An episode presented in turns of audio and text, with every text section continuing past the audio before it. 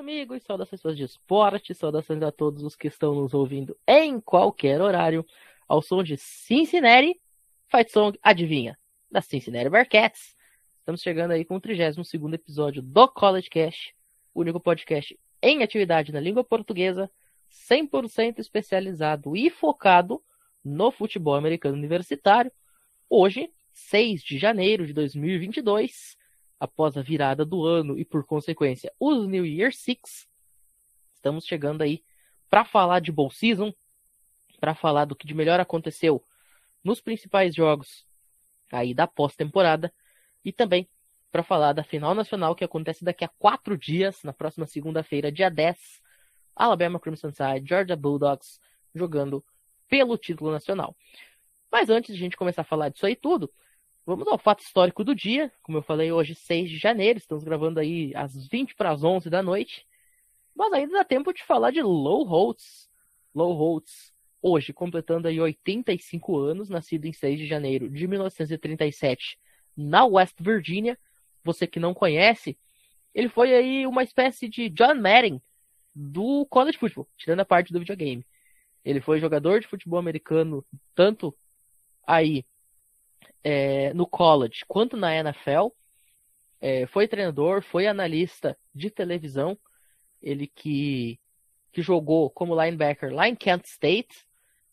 É, e depois é, foi treinador aí de Iowa, foi treinador de Ohio State, foi treinador de William Mary, North Carolina State, Minnesota, Arkansas, Notre Dame, South Carolina e teve uma passagem também pelo New York Jets na NFL como head coach é, ele aí, como eu falei, já uh, uma idade aí de 85 anos, tem um título nacional no college em 1988, né? Além aí de título, vários títulos de conferência, duas vezes escolhido o melhor é, treinador do college football. É, foi Coach of the Year também da conferência ACC, da conferência SEC, uma lenda do futebol americano universitário hoje, completando 85 anos de idade. Ele que conseguiu já levar é, seis programas diferentes para bowls, bowls e quatro diferentes programas para terminar no top 20 nacional. Ambas essas estatísticas recordes da história do college. Então fica a homenagem do College Cash a Lewis Liu Holtz. E já que a gente está falando de homenagens sobre pessoas que têm recordes em pós-temporada, Lucas Pinhatti, esta Bowl Season nos reservou aí vários jogos é, com recordes, incluindo aí, por exemplo, o Rose Bowl, que o Jackson Smith Nigba uh, bateu aí recordes de recepções, de jardas. Conta pra gente o que, que aconteceu aí nessa Bowl Season. Saudações a todos que estão nos ouvindo, saudações aos colegas da mesa que estão presentes na gravação de hoje, mais um episódio aqui do College Cast. Cara, como foi, como é bom a Bowl Season, como é legal ter jogo todo dia de college football. Muitos foram cancelados, infelizmente, em razão da Covid-19, mas, cara, é sempre maravilhoso ver jogo de bowl season, seja, seja time grande, seja time fraco, seja o time que for, é sempre bom. Sempre tem algum destaque positivo, sempre tem algum destaque negativo, independente do time que você torce. Cara, dessa vez o destaque, falando de jogador, o destaque para qualquer posição, para qualquer setor aqui, cara. Com certeza é o Jackson Smith Indigba, justamente do QB dele, o CJ Stroud, que jogou muito. Só que eu dou mais destaque pro Smith Indigba, porque toda vez que ele tocou na bola nesse Rose Bowl, ele ganhou cerca de 123 jardas por jogada. É uma coisa surreal o que ele fez em Rose Bowl, recorde de jardas recebidas, recorde de TDs recebidos em um bowl game em toda a história. Além disso, recordando vários jogos aqui que aconteceram na Bowl Season, o destaque vai para Lá no começo da Bowl Season, a gente já começa a lembrar de Northern Illinois e Coastal Carolina. Jogo que foi 47 41 para Coastal Carolina, com polêmica de arbitragem no final. Jogo muito disputado, jogo parelho, duas defesas boas se enfrentando, dois ataques produzindo muito. No jogo que terminou 47 41 para Coastal Carolina. No Celebration Bowl, jogo da, que celebra as HBCUs da, da, da FCS. É, South Carolina State deu um amasso em Jackson State, coisa que a mesa aqui discordou muito do que aconteceria, todo mundo aqui foi de Jackson State. O jogo foi 31 a 10 para South Carolina State. Está aqui para o Alabama Birmingham contra BYU, que o jogo foi 31 a 28, talvez o grande upset aí dessa bowl season. Destaque aí para o jogo entre Missouri e Army, que deu muito trabalho Missouri. A gente esperava que o Army ia dar aquele passeio visto que a defesa de Missouri estava com muitos problemas de jogo terrestre enquanto a defesa, né? Mas não, também deu muito trabalho, forçou a Army a, passar muito a bola, não apenas correr. Mas ainda assim a Army saiu com a vitória pelo placar de 24 a 22. Vamos destacar também aqui o que aconteceu entre Air Force e Louisville, que os dois times jogaram muito bem, tanto passando quanto correndo. Air Force conseguiu big plays aéreas, assim como o Louisville também, brigou pelo placar. Malik Cunningham de novo correndo para touchdown de mais de 20 jardas, sempre jogando bem. Vai voltar para mais um ano em Louisville, se eu não me engano. E mais um grande jogo aí nessa Bowl Season. Daqui a gente já vai pro Cheez Bowl, jogo entre Clemson e Iowa State, que não foi aquele jogo que você esperava tantos pontos. O jogo terminou 6 a 3 ou 9 a 3 para Clemson o primeiro tempo. A gente não tinha, não, a gente abaixou muita expectativa após isso. No final o jogo terminou 20 a 13 para Clemson. Teve aquele momento que o Brock Purdy teve um passe desviado que ficou no ar, ele tentou rebater o passe para frente como se fosse vôlei e a bola acabou sendo interceptada e retornada como uma pick six nesse jogo ficou praticamente ganho o jogo para Clemson, depois a bola voltou para Iowa State, Brock, Brock Purdy estava fazendo o time caminhar, só que aí quando ele correu numa quarta descida, em vez de fazer o slide no force down, que ia parar o relógio momentaneamente, ele preferiu cortar, tentar pegar uma via pela esquerda e acabou sofrendo fumble, o que deu a vitória ali para Clemson no finalzinho. Também destaque rápido aqui para Oregon e Oklahoma, né, cara, que a gente falou aqui que Oregon tinha seus motivos para ganhar, acho que ficou 2 a 2 aqui na mesa, dois apostaram em Clemson, dois, dois apostaram em Oregon e dois apostaram em Oklahoma. Eu fui um dos que apostou em Oregon, não vou me omitir aqui nada. E Oklahoma deu um, um enorme passeio nesse jogo, sem dó nem piedade. É mais um ano seguido que o Oklahoma dá um passeio em um bowl, né? No, no ano passado eles ganharam o Fiesta Bowl contra contra contra a Flórida também, naquela pipocada incrível lá do Cal Trask no ano de 2020. Destaque aqui já no dia 30 de dezembro entre North Carolina e South Carolina, que South Carolina ganhou por 17 pontos. Grande atuação, principalmente do ataque de South Carolina. E a gente fica aqui, o momento mais marcante ali foi o banho de maionese que o head coach de South Carolina tomou, né? Destaque para Tennessee por Duke, terminou em 45-48, um dos melhores jogos aí em questão de pontos dessa bowl season também com polêmica de arbitragem. O jogo foi por overtime com vitória de Purdue com um field goal, só que também teve aquela polêmica da arbitragem, se foi touchdown ou não na primeira posse de Purdue, na primeira posse de Tennessee, perdão, que custou a vitória para o time.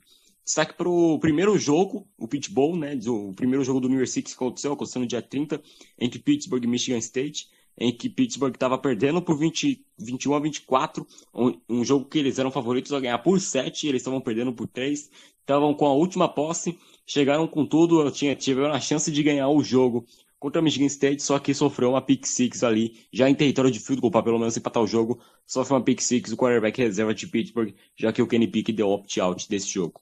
Também destaque para o Wisconsin e Arizona State, em que o Wisconsin era favorito a ganhar por mais de 7 pontos, o jogo estava 20 a 13, faltando segundos para acabar. Wisconsin podia chutar a bola numa quarta descida já na red zone e matar o jogo de vez, acabar com o cronômetro ali, mas preferiu correr com a bola, o que acabou com a vida de muitos apostadores. Destaque principal aqui foi para o grande jogador que é o Berlin Allen, que tem muito futuro aí como jogador, não só no college, mas pode ter um grande futuro aí na NFL, né? Já indo para o dia 1 de janeiro, o Outback Bowl, entre Penn State e Arkansas, mais um passeio de Arkansas, não era nada inesperado, né? A gente falou aqui do desfalques que Penn State ia ter e Arkansas ainda ia ter o KJ Jefferson para esse jogo, que jogou muito bem, levou aí a vitória para Arkansas.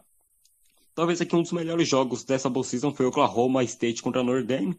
Notre Dame foi para o intervalo ganhando o jogo por 28 a 14, sendo que o último lance do primeiro tempo foi esse touchdown aí de Oklahoma State. Oklahoma State volta o jogo, dá todo o trabalho do mundo. Spencer Sanders jogou muito bem passando a bola, não só correndo, mas passando a bola, jogou muito bem Spencer Sanders. Jalen Warren é um excelente running back, fez o trabalho dele muito bem. A defesa de Oklahoma State segurou por vários drives, foram muitos three ali contra o ataque que tinha o Jack Cohen no backfield, que estava correndo muito bem também o Chris Tyree. Boas, boas, boas jogadas também ali do Kevin Austin no ataque de Notre Dame, mas não foi o suficiente. Grande virada de Oklahoma, de Oklahoma State placar de 37 a 35. Aí o Kentucky foi um grande jogo também pelo Citrus Bowl.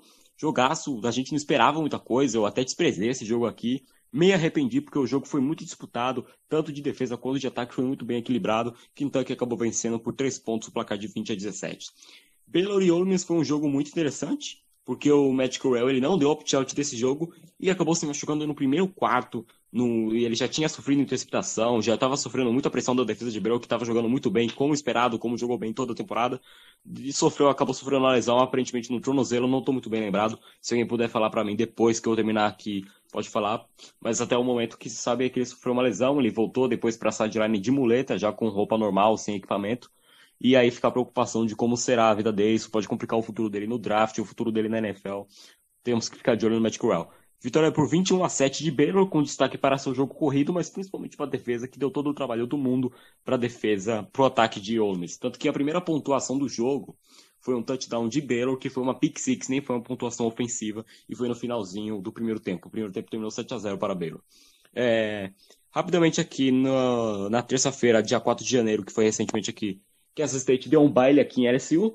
Nada a dizer, grande jogo do do Vaughan, o running back de número 22 de Kansas State, já se declarou para o draft. É um running back baixo, só que de muita agilidade, muita velocidade, muita explosão. É um running back que pode sair, quem sabe, na quarta ou quinta rodada. Pode ser um running back muito interessante nesse draft. Foi o destaque do jogo aí para Kansas State. Além do quarterback de, de, de Kansas State, que eu esqueci o nome, que já está lá no time desde 2016, já sofreu com lesões, já teve a elegibilidade preservada, fez seu último jogo. Grande vitória de Kansas State pelo, pelo placar de 42 a 20 contra uma LSU que o seu quarterback era o seu, se eu não me engano, ele era o Alcon, né? Entrou na universidade há pouco tempo e ele era wide receiver, né? Não tinha muito o que fazer, mas a última jogada dele foi a última jogada do jogo com o cronômetro estourado foi um passe para DD dele, tava 42 a 42 a 13 e terminou 42 a 20. Tava 42 a 14, perdão, não teve o extra ponto. Chegando ao finalzinho aqui, já acabando aqui essa revisão da Bowl Season, né? Um jogo de muito destaque aqui, principalmente pela história que foi escrita, foi o jogo entre Cincinnati e Alabama. Não foi lá o que a gente queria que acontecesse, a gente sabia que Alabama ia vencer esse jogo, porém Cincinnati conseguiu dar trabalho no que foi possível. Eu falei que uma coisa que a gente podia ficar de olho era a, DL de, de Cincinnati pressionando o Bryce Young, coisa que aconteceu em vários momentos, forçou erro do Bryce Young uma vez ou outra, forçou passes incompletos, forçou ele a cometer falta até, e é, deu trabalho, só que não foi o suficiente. O ataque não conseguiu produzir, o ataque estava perdido. O Desmond Reader não, não, não, conseguiu jogar o que ele sabe. Já não é tanta coisa assim o Desmond Reader, mas já não conseguiu fazer muito o Desmond Reader. Apesar de ser o maior quarterback aí de Cincinnati em produção, ele não conseguiu fazer nada nesse jogo. E não sabemos do futuro dele quanto ao draft.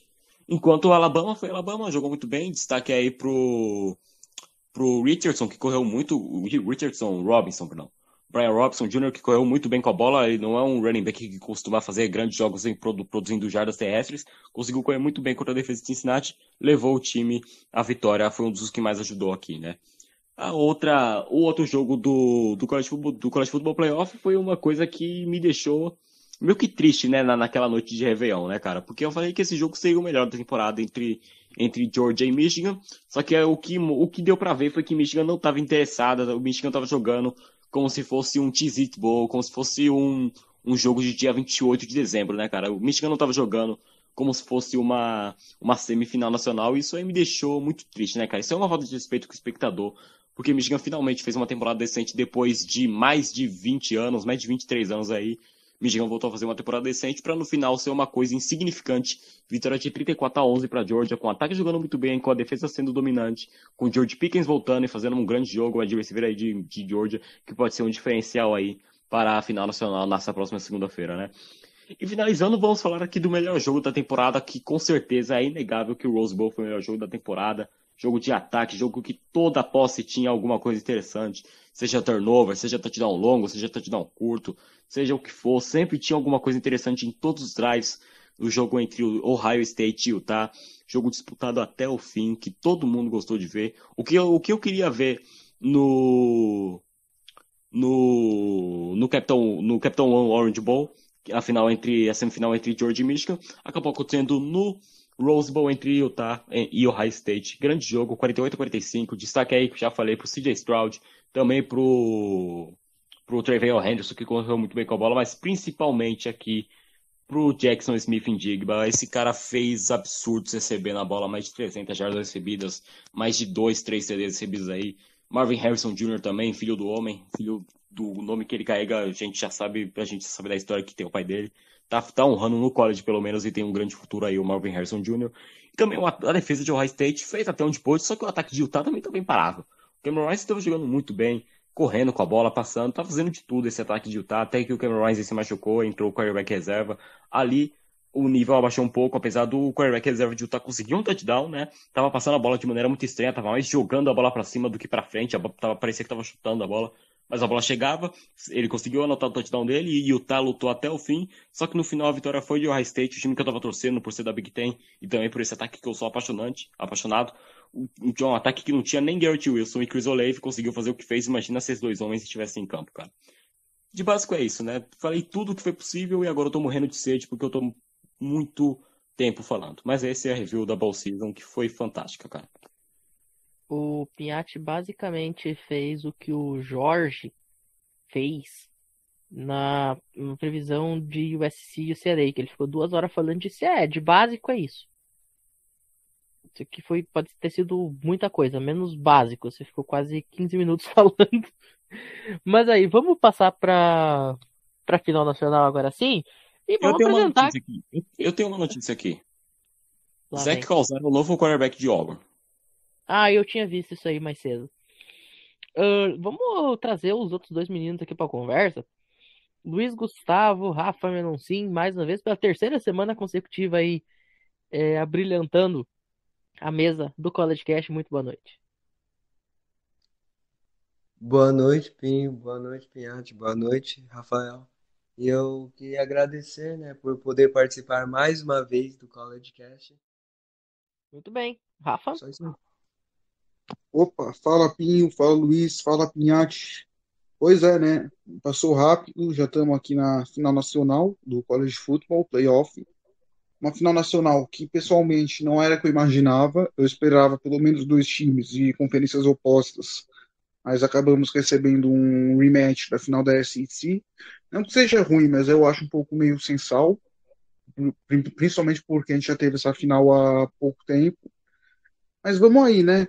Uh, Georgia, para mim, é underdog, apesar das casas de apostas estarem acreditando que Georgia venha a ganhar. Mas eu acredito que a Alabama vai levar mais uma vez essa vitória, por vários fatores. Tanto pela final da SEC, é, quanto por outros fatores que eu pretendo aprofundar mais para frente. E conforme a gente vai conversando aqui, eu vou explicando. Muito bem. E já vamos começar a entrar nesse assunto, é, porque eu sou um cara que eu gosto muito de estatísticas, né? desde estatísticas que façam algum sentido, até estatísticas completamente toscas, como aquelas que eu posto lá no grupo do WhatsApp. É, mas teve uma que eu vi ontem do What Sports, que inclusive é uma página maravilhosa. O próprio nome da página é sensacional. Que é o seguinte, cara. Sob o comando de Nick Saban, o Alabama Crimson Tide tem uma média de 12.5 vitórias por temporada. O college football, a temporada regular, são 12 jogos. Eles têm uma média maior de vitórias do que o número de jogos que as equipes têm garantido na temporada. Isso não tem explicação uh, lógica, um negócio desse. Não tem como. É, é, seria tipo como se, sei lá, no Brasileirão, um time começasse com média de 40 vitórias. Não, não dá, cara. É um negócio bizarramente bizarro. Assim, é bizarramente bizarro mesmo, é esse o termo. Então, eu, eu já vou deixar minha aposta aqui. Eu vou com o Alabama por esse simples fato. Eu, a minha, minha aposta aqui tem nome e sobrenome e é Nick Saban. Então, Pinho, eh, eu vou seguir tua, tua análise, principalmente pelo histórico, né? Que Alabama é, é o time mais temido de college de futebol. Eu gosto de falar que Alabama é quase um time semi-profissional. A quantidade de talentos que saem de Alabama e tem sucesso na NFL é um negócio que eu, pessoalmente, não consigo comparar com nenhuma outra escola, seja da SEC ou das outras conferências. Apesar de Georgia ter uma defesa boa, deixa eu pegar a estatística aqui, porque ó, Georgia ela é uma defesa muito boa, se for para pensar. Ela cedeu só 6,9 pontos durante a temporada regular. Porém, vale ressaltar que eles não pegaram o ataque de Alabama durante todo esse, todo esse período. É, como posso falar melhor? Hum, Tá, corta isso na edição depois, beleza? Mas como eu tava falando, uh, Alabama é para mim a favorita. Uh, Alabama praticamente deu um nó tático no, em Georgia na final da SEC. O, eu acredito que o psicológico dos jogadores de Georgia estão afetados. Uh, Alabama é um time que é bom do, dos dois lados da bola, tanto que eles são o quinto colocado em, em ofensa no nacional. Eles têm 494,6 jardas e sendo que eles são os melhores que passam, e o Bryce Young, que é o vencedor do Heisman, é o terceiro nacional, é o terceiro quarterback no ranking nacional do college football, com 4.513 jardas passadas e 46 touchdowns. É, já na defesa, Crimson Tide, ela é uma defesa sólida também, não é tão fora de curva, fora da curva quanto a da Georgia, mas é uma defesa sólida que cedeu cedeu apenas 306 jardas é, sendo que quando a corrida são 82,8 e são então engada em 20 com pontos permitidos, com 20,2 pontos por jogo. Vale destacar também na defesa de Alabama o linebacker Will Anderson Jr., que está tendo uma temporada simplesmente sensacional e é o líder nacional com 107, desculpa, com 17.5 sacks. Resumindo, cara, Alabama no papel é um, papel, é um time muito melhor. Um fator que me preocupa no, no time da Crimson Tide é, o, é, a questão de running back. Eles só com um dos running backs. E se eles perderem o running back em algum momento do jogo, eles não podem ter um substituto à altura. E pode complicar. Mas para mim, o contexto e o momento é tudo da Crimson Tide. Luiz? Para esse jogo, né? Mesmo que Georgia dominou Michigan, é, fez uma partida muito boa e eu, eu, acho que eles vão querer vingar a derrota que eles sofreram na final da SEC, né? Eu acho que Alabama, eu também acho que Alabama vence essa partida por causa, né, que eles têm jogadores muito bons dos dois lados, né, nos, nas duas unidades da equipe. Bryce Young no ataque, Jameson Williams no jogo aéreo, o Brian Robinson Jr., que jogou muito bem contra a Cincinnati e pode se destacar nessa partida também. E na defesa, né, tem o que nem o Rafael falou, o Will Anderson Jr., que está jogando muito bem nessa temporada e que, pelo menos pelo que eu sei, eu acho que ele pode quebrar o recorde da, da NCAA para mais tackles para perda de jardas em uma única temporada. Se ele conseguir mais um tackle, mais um TFL nessa temporada, nessa partida no caso. E por causa desses destaques individuais, eu acho que Alabama vence essa partida. Perfeito, Piatti. Bom, cara, isso aqui é um jogo que estatística não conta muito, né? A gente não pode falar, esse é o ataque que produz mais jardas, esse é o ataque que mais faz touchdown por jogo, contra a defesa que menos cede jardas, que menos cede big plays, etc, né, cara? Tanto que a final da SEC provou isso aí também. Cara, é... questão de tudo, cara, Alabama é um time muito mais forte e que vem, chega muito mais favorito para esse jogo. Se fosse porcentagem aqui, a gente daria que Alabama tem 80% de chance de derrotar Georgia, mas, cara, a gente tem que respeitar mais porque Georgia se restabeleceu, Georgia vem mais forte do que estava na temporada regular, é o que eu acredito, né? Então, cara, é... se for pensar assim, cara, eu, eu apostaria em Georgia. Eu apostaria em Georgia porque Georgia tem a chave para poder derrubar esse time de Alabama, fazer tudo corretamente, fazer tudo de maneira organizada, cara. Chegou a hora, o Nick Saban só tem uma derrota para para um cara que já trabalhou com ele, que no caso foi o Jimbo Fisher nesse ano aqui contra Texas A&M, né, cara? Chegou a hora de Kirby, do Kirby Smart fazer algo melhor, porque eu considero o Kirby Smart um técnico talvez melhor que o Jimbo Fisher, cara. É um cara muito bom, o Kirby Smart, tá na hora dele fazer algo contra o Nick Saban, cara. E potencial para isso não falta. E a gente já viu que Cincinnati deu trabalho pro Bryce Young pressionando, e a DL, a defesa inteira de Georgia é muito melhor que a defesa de Cincinnati, cara. Então a gente consegue prever aí que, novamente, não vai ter paz entre a DL de, de Georgia e a OL de Alabama, cara. A OL de Alabama tem o Evanil, tem uma OL potente ali, uma OL 5 estrelas total ali, sabe? Só que, cara, eu espero muito novamente uma pressão em cima do Bryce Young, porque é isso que precisa fazer. Você precisa pressionar o Bryce Young e utilizar muito de uma marcação mano a mano bem organizada, cara. Talvez isso seja uma chave útil para você derrotar a Alabama, você conseguir vencer esse ataque. E para pegar a defesa, se você jogar organizado, você consegue.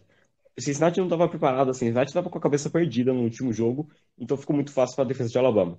Só que a, só que a Alabama hoje em dia é muito mais ataque do que defesa. E, cara, dá para pegar a defesa. Se o ataque jogar organizado, mesmo o quarterback sendo o Stetson Bennett, que não é lá muita coisa, cara, dá para fazer muita coisa com o Zamir White correndo, com você tendo o George Pickens de, de wide receiver, você tendo ali o Bowers como Tyrene, cara. Isso aí é muito suficiente, além da OS muito boa, cara. Dá para derrotar a Alabama sim e o meu palpite aqui é Georgia, indo contra todo mundo aqui, cara. O meu palpite é Georgia. Eu acredito que Georgia vai jogar organizado, vai jogar bonito o suficiente, porque é isso que precisa. Organização e qualidade de jogo, cara, pra você derrotar a Alabama. E muita inteligência, obviamente, que já tá envolvido na organização. É isso que você precisa para derrotar a Alabama e eu acredito que isso irá acontecer e o bem vencerá. O bem entre aspas, né? Porque ninguém queria ver Georgia e Alabama, mas entre Georgia e Alabama todo mundo quer ver Georgia campear, não sei se, a sei que seja um mau caráter torcedor de Alabama. Com todo respeito a todos que nos ouçam aqui. Eu acho legal que ele primeiro ele fala mal e depois, com todo respeito. É, mas ó, eu vou falar um negócio pra vocês. Você falou que ninguém queria ver Georgia e Alabama na final. É, assim, eu queria Cincinnati.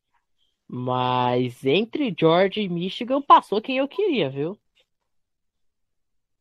Não quer, não quer dizer nada, mas entre Eu Georgia acho que e Michigan eu tava com a Georgia. E o comitê ficou feliz com isso, né? Porque eles gostam, dá certo, então. né? Não, Jamais. o, com- o comitê, o comitê adorou isso aqui Hum, porque basicamente isso só comprovou o que eles fizeram o ano inteiro, que foi alternar Alabama e Georgia no número um, né? Foi a E os melhor dois coisa times É, a melhor coisa que podia acontecer pra eles é isso aí. Verdade. E, Pinho, Oi, posso dar a palavrinha aqui rapidinho? manda. Não, só complementando o que o Pinhatti falou, o Stenson Bennett, né? Ele, apesar de não ser aquele quarterback que você olha e fala, nossa, esse é o cara, esse cara vai levar o Heisman, vai ser escolha alta no draft. Não, o Stenson Bennett não é isso, mas ele vem melhorando nos últimos jogos. Tanto que nos últimos três jogos ele marcou 10 touchdowns, contra 12 nos últimos nove. Ou seja, tive uma, mesmo que não seja notável, uma evoluçãozinha assim no, Stan, no Stenson Bennett. Eu acho que ele pode levar a Georgia para o título, mas para mim a Alabama continua sendo o big dog da questão. Isso. É, eu, eu, eu não acho. vai jogar. Eu não acho que o Stetson Bennett pode levar um time ao título. Ele pode. Eu acho que o Georgia pode ser campeão, apesar do Stetson Bennett, não ser campeão pelo Stetson Bennett. E aproveitando aqui, só mais uma palavrinha, um momento de história também, né? Eu gostaria de saber, gostaria de saber a opinião de vocês. Então, é, como vocês sabem, eu sou fã do BCS, que é o sistema que foi usado nos anos 2000 até 2014.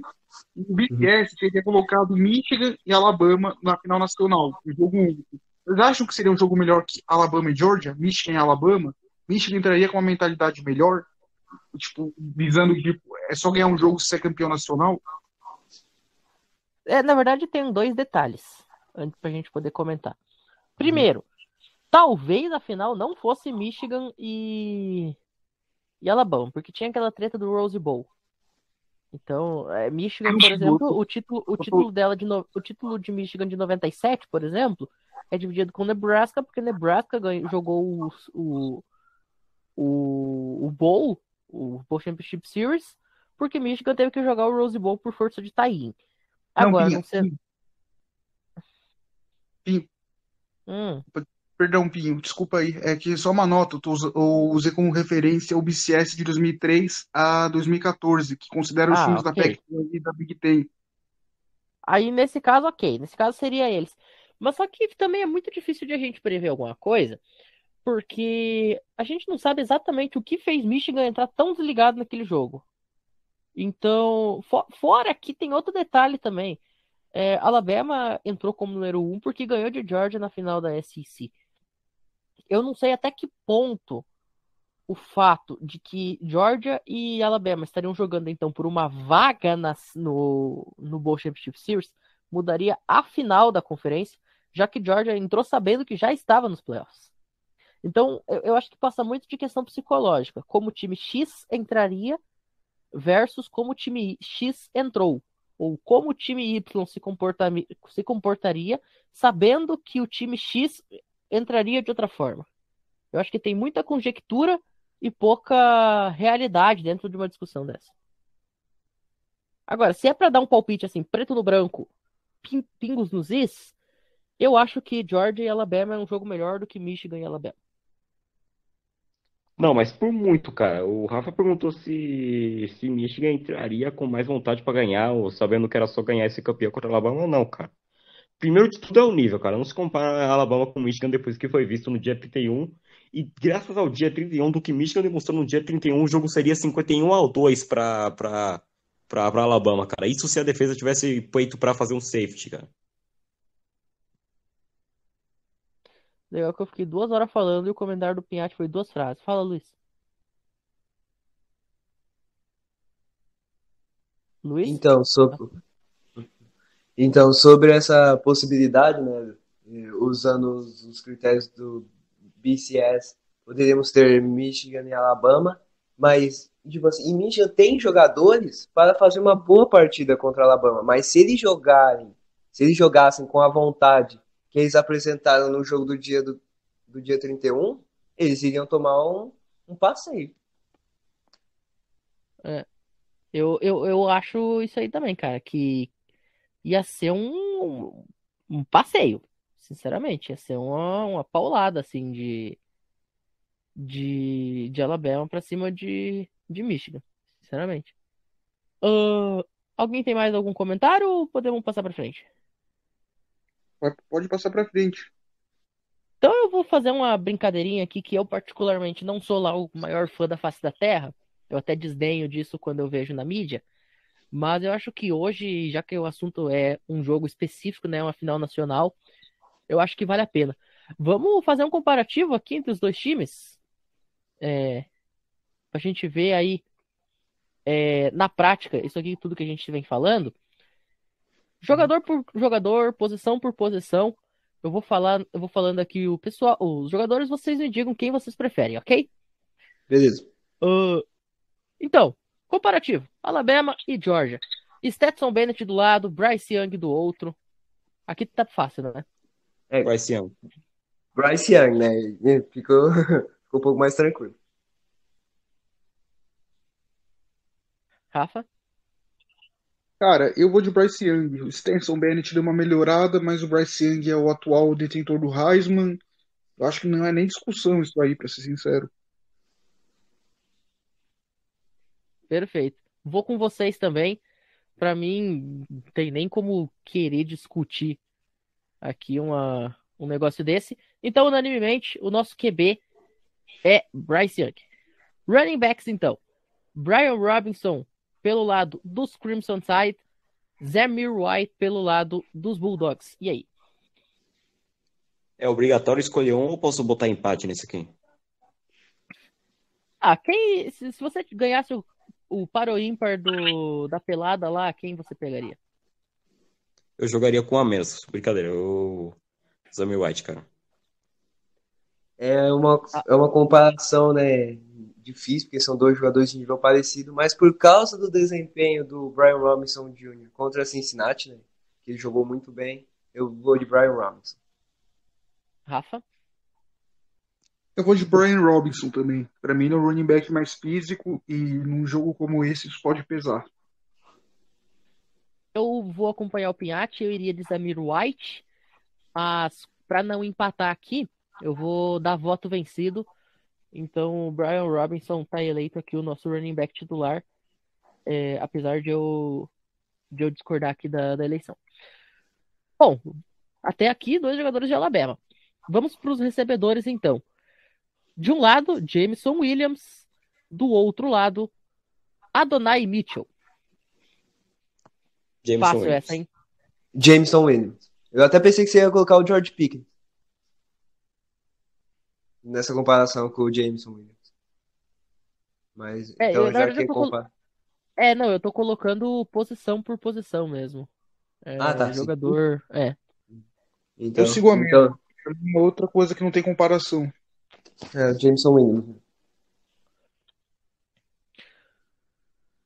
Muito bem.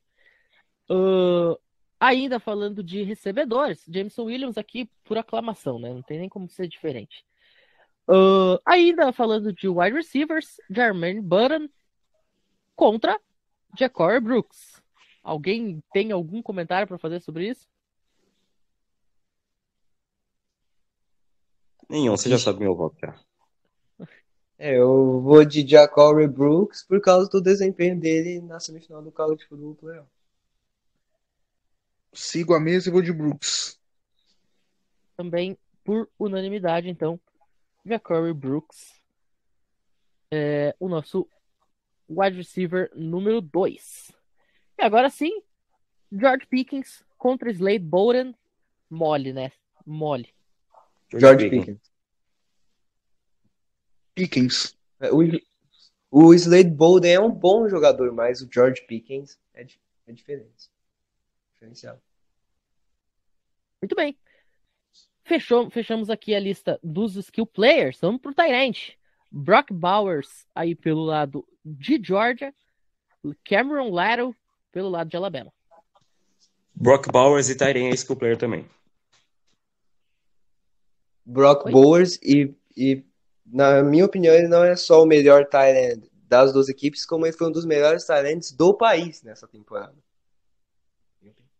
Sigo o Luiz e concordo. O Bro, Brock Bowers, pra mim, é o melhor tie que tem entre esses dois, e pra mim é o melhor tie da SEC. Vou com vocês também, pra mim, Brock Bowers, por aclamação, por, unanim, por unanimidade. Bom, eu não vou fazer posição por posição, center e tal, porque também não faz nem muito sentido. Mas aqui vamos falar de alguns jogadores da defesa. É, por exemplo, Jordan Davis contra é, Byron Young. Fácil essa, hein? Jordan Davis. Godzilla. Não tem nem como muita opção pro Brian. Sigo a mesa também. Não tem muito o que falar. Davis.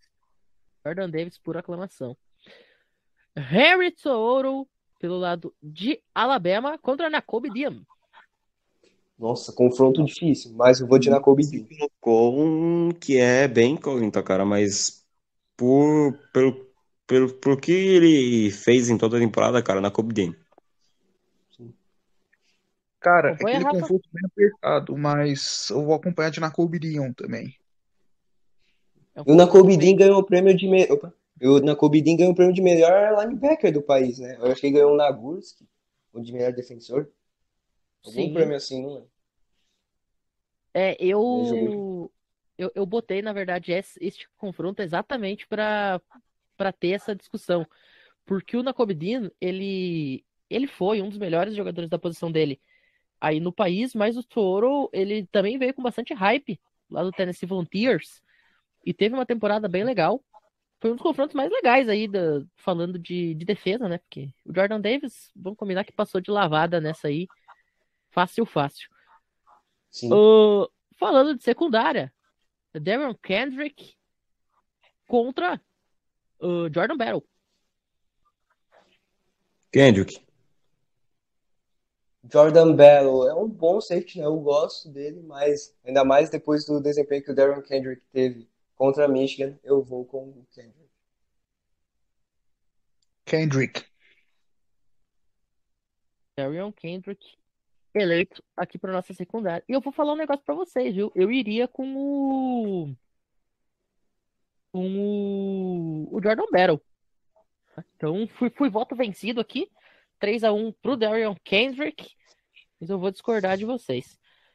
E Special Teams, Jake Camarda ou ah, Will Richard. Richard. Richard é um, é um kicker que eu, eu acho melhor que o Camar, né, pelo menos. Vou contrariar dessa vez, o de Camarga. Eu vou acompanhar o Luiz e o Pinhatti, vou com o Will Richard aqui. É, fechamos então a nossa a nossa seleçãozinha. Vamos repassar então? QB Bryce Young, Alabama. Running back Brian Robinson, Alabama. Wide receivers Jameson Williams, Alabama. Jacory Brooks, Alabama. George Pickens, Georgia. Até aqui então nós temos 1, 2, 3, 4 a 1 para Alabama. E aí começa a supremacia de Georgia. Brock Bowers como Tyrene Georgia, Jordan Davis como DL Georgia, na Kobe linebacker Georgia, aqui já deu empate em 4 a 4 Na secundária, Darion Kendrick vira o jogo para Georgia e o Will Richard empata o kicker 5 a 5 Bastante equilíbrio na seleção, hein? Não, só uma coisa Sim. aqui. Vocês preferem a L de Alabama ou a L de Georgia? Alabama. Hum. Eu prefiro a de Georgia. A OL de Alabama tem o Ivan Neal, né, que é um jogador muito bom, mas por causa do, do coletivo, né, de todos os jogadores, eu prefiro a de Georgia. Vamos, eu vou, eu vou passar aqui então a- as duas OLs pra gente ter uma, uma base para fazer essa avaliação. É, a OL aqui de Alabama, de acordo com o Our Lads, que é o site que a gente usa aí para fazer esse tipo de avaliação, é, tem aí é, o center é o Darren Dalcourt, camisa número 71. O left guard, Javion Cohen. O right guard, Emil Ekior. É, desculpa se eu estiver falando errado. E os tackles, Chris Owens e Evan Neal. Pelo lado de Georgia, nós temos aí o center Cedric Van Pran, os guards Justin Schaefer e Warren eh, Erickson, e os tackles Warren McClendon e Jamari Saylor. Alguém quer mudar o, o voto ou Eu mantenho meu voto. Eu mantenho meu voto. Eu mantenho com o Alabama. Pra mim, o Ivanil desequilibra. É, pode ser. É, o talento individu- individual do Ivanil é muito, muito alto. Eu vou com vocês também, tá? Eu vou com o Alabama. Então, Alabama 3 a 1 nessa questão aí da, da OL, pra desempatar, então. Portanto, O, Alabama. o Luiz por- votou em Georgia, cara. O Luiz votou Eu em votei Georgia. em Georgia também. Eu votei em Georgia. Ah, Mesmo eu, falei de, eu falei do Ivanil, mas eu votei em Georgia. ah, então fica 2 a 2 E aí, como eu falei antes, eu sou. Quando dava empate, eu era voto vencido. Portanto, Georgia leva aí a nossa decisão é, no que tange a linha ofensiva. Portanto, Georgia 6 a 5 aí para fechar a eleição do College Cast. Georgia aí com uma leve vantagem sobre Alabama Crimson Tide. E Pinho, Pinho. Oi, ah, o Will Anderson Jr. iria entrar nessa comparação, é porque eu pensei que a gente ia fazer uma comparação com ele, mas no, ia comparar ele com algum jogador de Georgia, algum é, linebacker. Podemos fazer. Deixa eu achar Não, independente. A gente nem precisa abrir, cara. A gente sabe que ele vai ganhar. É, É, é, não, É porque já é assim, é, ó, falando da, do, do time de Georgia, ó, a gente tem aí como os defensive ends o Trayvon Walker, o Jordan Davis nos tackle, nos tackle, defensive tackle Devontae Wyatt, os linebackers Robert Bill, Nakobe Dean, Quay Walker, Nolan Smith, e na secundária Amir Speed, Christopher Smith, Jules, uh, Jules é bom, Liu Sign e Darren Kendrick, além do Latavius Bryan. Ninguém aqui É, não- ia, né? É, ninguém- não ia ter uma disputa tão boa com o Will Anderson Jr. Então. É, eu esqueci, na verdade, eu vou, eu vou ser bem sincero, eu esqueci do, de colocar o Will, Will Anderson na discussão, porque eu fui. Eu fui fazendo posição por posição aqui e acabei Hum. esquecendo dele. Mas ele então empataria, né? O 6 a 6 Mas vamos Hum. fazer uma pergunta aqui então, já que a gente tá falando no Will Anderson, a gente colocou que o linebacker ali ia ser o Nakobe Dean, né? Will Anderson contra o Nakobe Dean. E aí? Putz, eu tava com medo disso, meu Deus. Cara, cara, cara, um é pass rusher e outro é linebacker mesmo, cara. Não tem, não tem como comparar duas funções diferentes. Putz, eu tava com medo disso. Ah, mas. Vou- eu vou usar o mesmo princípio de antes. Você ganhou para o ímpar na pelada, você tem que escolher Para- um. Para Na mim, a comparação. Dean. Quando você tem um middle linebacker, que é um xerifão, cara, ele, ele faz todo o diferencial na equipe. Então eu vou de Dean. Luiz, Rafa. Eu sigo o pedido, vou de Dean, mas pra mim é uma comparação difícil. Eu ia comentar. É igual se comparar uma picape com um sedã. Os dois têm seus charmes e não dá pra comparar. Então, essa é uma comparação muito difícil, né? Que nem o, o Rafael falou, dois jogadores muito bons nas suas posições, mas por causa do desempenho tão dominante que ele está tendo nessa temporada, eu vou de Will Anderson Jr. É, a comparação posição por posição específica do Will Anderson Jr. seria contra o Nolan Smith, camisa número 4 lá da, de Georgia, né? Mas eu quis fazer essa sacanagem com o Nakobe Dean exatamente para ver qual seria a reação de vocês. Bom, antes de encerrar aqui o programa, só quero fazer um pedido ao ouvinte, porque aqui Georgia levou a melhor na mesa. A gente considera Georgia por setor um time melhor, de acordo com os setores. Mas se por acaso o Alabama vencer o jogo por 45 a 17, ouvinte, não precisa cobrar a gente por isso, até porque isso aqui é uma coisa muito mais de opinião imparcial, não é um palpite real pro jogo, isso aqui. Não, e é que nem quando o Fox Sports faz esse tipo de coisa assim, eles colocam lá, ah, time tal ganhou por 9 a 2 aí chega o jogo, fica 3 a 0 pro time que tinha 2. É, É o cara a cara, né? Eles fazem o É. cara a cara. exatamente, isso aí acontece direto, tá? Não, não, não precisa Mas eu a mantenho meu, mas eu mantenho meu voto com o Alabama. Sim, eu, eu, eu, pra mim, a Alabama ganha o jogo, ponto. E eu É uma acho que a Alabama ganha, eu acho que a Alabama ganha até com certa, certa vantagem, assim, não vai ser um jogo lá muito apertado. Eu acho que não vai ser que nem a última final nacional entre as duas, que foi pro overtime. Pipinho, pra mim, eh, pra mim não, pra quem que estiver ouvindo aí, é uma oportunidade até que boa pra postar em Alabama, porque a Alabama de underdog é um negócio raro. E eu acho que a Alabama vence. E a última vez que a Alabama jogou de underdog foi contra a própria Georgia e ela ganhou, né? E ganhou com facilidade, viu? 2018, não foi? Não, agora na final da SEC Ah, sim, sim. É, eu pensei no Campeonato Nacional de 2018. também. Os últimos dois jogos que a Alabama entrou como underdog, ela ganhou. Eles gostam de jogar como, como underdog. Hum. É, eles gostam porque acontece raramente, né? Tudo que é, é, que é raro. É novidade, novidade. Exato. Hum. Tem, jo tem jogador aí nesse time de Alabama que não deve ter sido underdog nunca na vida. Assim, tipo, tirando esse jogo contra a Georgia na final da SEC. O cara, tipo, eles devem ter sido favorito desde o jardim de infância. Talvez. É um negócio assim extraordinariamente louco. Uh, mas aí, antes de a gente encerrar o programa, vocês que acompanham a gente aí desde o comecinho ou que aprenderam a, a conhecer esse negócio chamado College Cash, esse podcast que só tem maluco, uh, a gente, desde o começo da temporada, vem fazendo as nossas apostas, né? Nossa palpitaria. E não foi diferente na Bowl Season.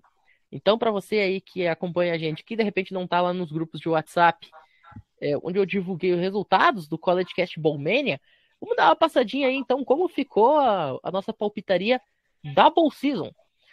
É, a gente separou aí por acertos totais e por média de acertos, já que o Luiz Gustavo e o Rafa entraram depois, né? E teve gente que participou de alguns episódios e não, não estava em outros. Então, a nossa classificação total ficou dividida aí nesses esses dois setores. Nos acertos totais, né? Quem acertou mais jogo? É, eu acabei levando essa com 20 acertos, 20 acertos e 14 erros. O Pinhatti aparece aí na segunda posição com 18 acertos e 16 erros. O Luiz, mesmo com um episódio a menos, ficou na terceira colocação com 15 acertos e 6 erros. O Rafa, em quarto, com 11 acertos e 10 erros. Depois Felipe Michalski e Luiz Felipe Amorim empatados aí com 7 e 6. E na última posição, o Bruno Oliveira com 4 acertos e 3 erros. Na média, o Luiz Gustavo levou essa com 71% de aproveitamento, né, com 15 acertos e 6 erros, como eu falei mais cedo. Eu em segundo com 58%, 20 14. O Bruno em terceiro com o 4 e 3 dele correspondendo aí a 57%. O Felipe Michalski e o Luiz Felipe Amorim empatados na quarta posição com 53% de aproveitamento. O Pinhatti um pouquinho abaixo, com 52% de aproveitamento, 52,9% ficou aí na antepenúltima colocação. E o Rafa na lanterna com 52,3%. É, lógico, tudo isso aqui é uma grande brincadeira, né? Que a gente se diverte fazendo também, zoando um ou outro lá no grupo de WhatsApp que a gente tem do College Cash. Mas só para dar aí a informação de como terminou o College Cash Bowmania. Fala, Rafa. É isso, Pinho. É, queria agradecer a você, ao pessoal que está escutando. E na Bowmania, eu pelo menos entrei na média de Jeff Fisher. Jeff Fisher não, é, Jeff Fisher, isso mesmo. É sempre acima de 50%, mas nunca na frente. Basicamente, você ficou na Mendoza Line do College Cash Bowmania, né? Mendoza Line, para quem não conhece, é um termo do beisebol que é usado para aquele cara que é regular. Ele é melhor do que o jogador que é rebaixado para as ligas menores, mas é uma média menor do que aquela do jogador que é para ser promovido, aquele cara que fica ali no ponto 200 do average, para quem conhece um pouquinho de beisebol. Esse foi o Rafa aí no nosso College Cash Mania, ficou ali na média. E para quem não sabe, o Jeff Fisher é um, um ex-head coach da NFL, que ficou acho que uns 20 anos no Tennessee, no Tennessee Titans, tanto que ele entrou ainda era Houston Oilers, e depois ele foi fez um fim de carreira nos Rams, mas ele era, ele era conhecido como o rei do 8-8. Todo ano ele terminava com 8-8, 78 ou 98. Nunca acima disso. Que maravilhoso, né, cara? Luiz, mais uma vez, obrigado pela presença. De nada, Matheus Pinho. E eu que agradeço por poder participar, por poder participar do College Cast. E eu gostei bastante de participar do College, Bowl, do College Cast Bowmania. Hum. A, a, temporada do College Cast, infelizmente. A temporada do College Cast, não. A temporada do College Football está chegando ao fim nesta segunda-feira, dia 10, como eu comentei aí na abertura do programa. Mas o College Cast não sai de férias, meus amigos, tá? A gente já tem calendário programado até o dia 31 de dezembro de 2022. É, vem aí muita coisa bacana, conteúdo histórico, é, como surgiram aí os principais programas, com, vamos contar aí os principais nomes das, das faculdades aí de trás para frente, baseado no título nacional, né, para ficar um negócio bem justo para todo mundo, para ninguém questionar por que, a gente decidiu começar a falar do time A e não do time B, por que a gente ainda não falou do time dele, então a gente vai por ordem de título nacional. Então aguarde que tem bastante conteúdo histórico. Vai ter um conteúdo muito focado aí em prospectos do draft em abril. Vão ser quatro ou cinco programas focados só em prospectos para você chegar no draft afiadinho. É, vai ter aí programa falando sobre March Madness. Tá chegando aí a temporada dos playoffs do college basketball também ali no, no mês de março. As loucuras de março é, também vão ter um espaço reservado aqui no College Cast, além de recrutamento, previsões da, das conferências, previsões aí do, de como vem os times, até a bola voltar a voar lá no finalzinho de agosto. Então fica com a gente aqui. A temporada sai de férias, os jogadores vão para casa ver suas famílias, mas o College Cast não tira férias e vai ter muito conteúdo até o final do ano. Dito isso, a gente encerra o programa agradecendo aí mais uma vez a todo mundo que tem feito parte do projeto e também principalmente a você que é a razão de a gente fazer esse negócio aqui.